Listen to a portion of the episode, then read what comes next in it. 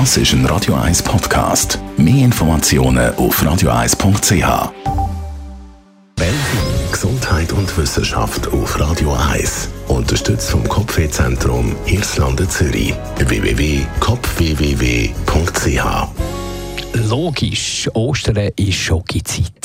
All diese Schokihasen müssen irgendwie gegessen werden. Also ich bin nicht im Fall, wenn man auf die Statistik schaut, dann verkauft die Schweizer Schoki-Industrie weltweit pro Jahr etwa 206'000 Tonnen Schoki. Die Schweizer Bevölkerung die isst pro Kopf und Jahr etwa 11 Kilo Schoki.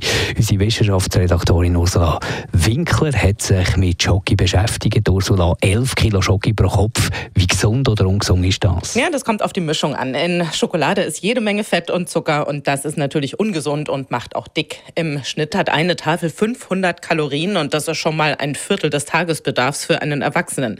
Aber es gibt Abstufungen. Je heller die Schoki ist, desto ungesünder.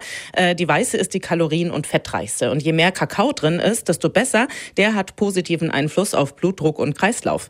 Die ganz dunkle Schokolade ab mindestens 70 Prozent Kakaoanteil ist zwar kaum noch süß, aber sie kann das Verlangen auf Schokolade auch stellen. Jetzt isst man ja Schoki nicht, weil es gesund ist, sondern weil es glücklich macht. Stimmt das wirklich?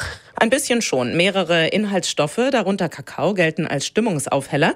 Allerdings sind die Dosen so gering, dass man sie eigentlich nicht spürt. Äh, das ist eher psychologisch. Essen kann tröstlich sein, einen Belohnungseffekt haben. Es werden Glückshormone ausgeschüttet und das ist angelernt. Schon als Säugling lernen wir, dass Essen mit Geborgenheit verknüpft ist und auch später werden Kinder ja gerne mal mit einem Lolli oder Schokolade belohnt oder getröstet oder Kaffee und Kuchen zum Beispiel. Das machen wir ja auch nicht zur Ernährung, sondern weil das was Besonderes ist als Belohnung. Belohnung für die Familie sozusagen.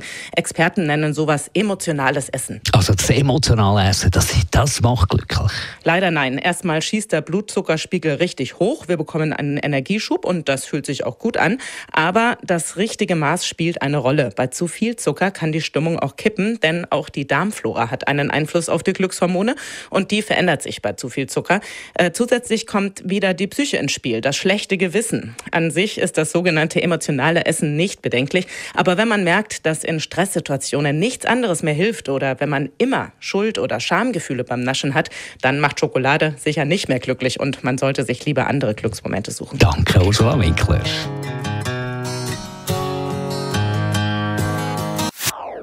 Das ist ein Radio 1 Podcast. Mehr Informationen auf radio1.ch.